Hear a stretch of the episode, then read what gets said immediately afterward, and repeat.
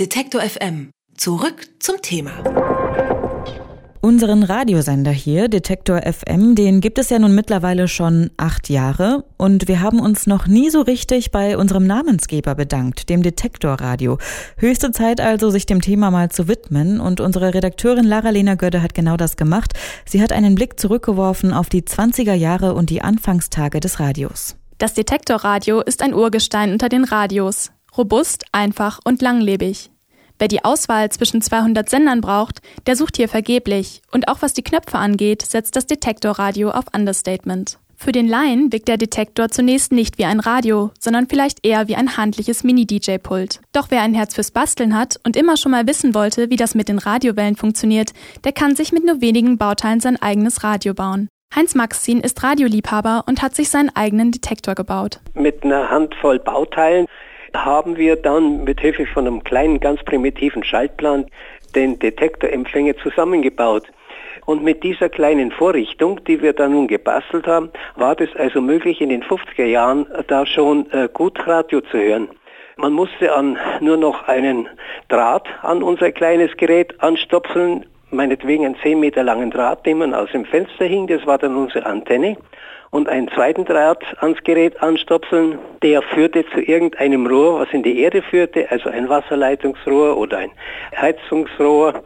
Dann hatten wir also Erde, Antenne und unseren Kopfhörer und konnten wunderbar Radio hören. Für Nostalgiker ist das Detektorradio ein beliebtes Sammlerobjekt. Seine Geburtsstunde hatte es in den 20er Jahren, als der Rundfunk noch in den Kinderschuhen steckte. Den ersten Detektor, einen Kristalldetektor, erfand der Physiker Ferdinand Braun. Mit ihm konnte man elektromagnetische Wellen in Sichtweite zum Sendemast abfangen. Bis nach dem Zweiten Weltkrieg waren Detektorempfänger aufgrund ihrer simplen Bauweise beliebt und wurden dann langsam vom Röhrenempfänger verdrängt. Um mit dem Detektor Radio zu hören, brauchte man Fingerspitzengefühl.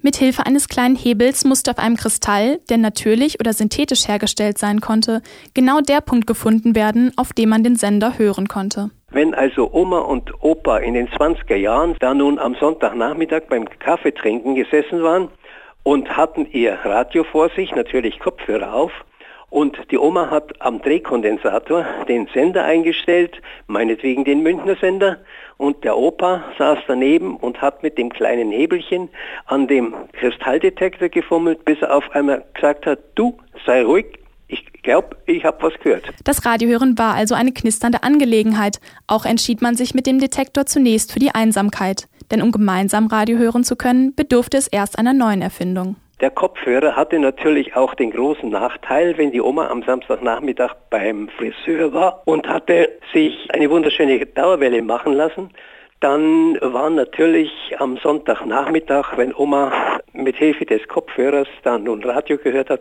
war natürlich diese wunderschöne Dauerwelle wieder im Eimer. Und das war natürlich allein schon ein Grund, dass man nach neuen Mitteln suchen musste und die Techniker haben es möglich gemacht. Es war dann die Erfindung des Lautsprechers. Ob im Physikunterricht oder bei der Sendung mit der Maus.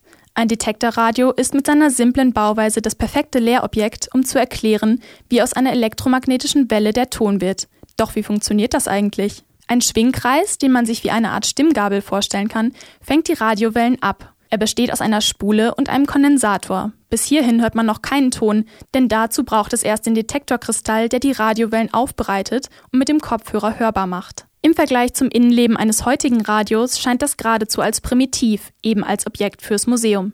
Bernd Lücke ist der Leiter des Sammlungsbereich Kommunikation und Medien beim Deutschen Technikmuseum in Berlin.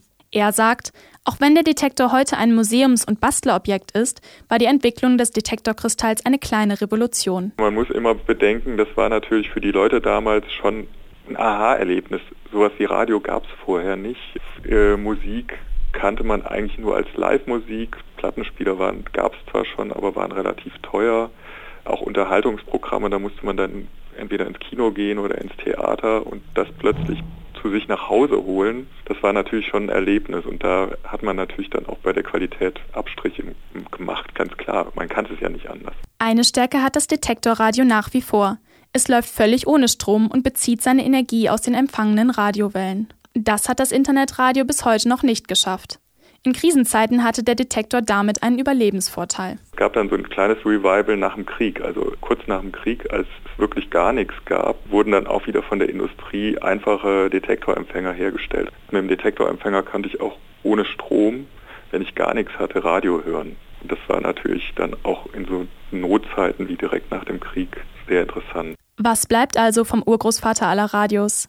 Auch wenn es knistert und das Radiohören mit dem Detektor zugegebenermaßen etwas aufwendig und einsam ist, so ist er doch Pionier, Wegbereiter, Kuriosität und nicht zuletzt Namensgeber geblieben. Ohne das Detektorradio würde es Detektor FM wahrscheinlich nicht geben oder zumindest mit anderem Namen. Und deshalb hat sich meine Kollegin Lara-Lena Götte damit befasst und uns damit einen Einblick in die Entstehung des Radios gegeben.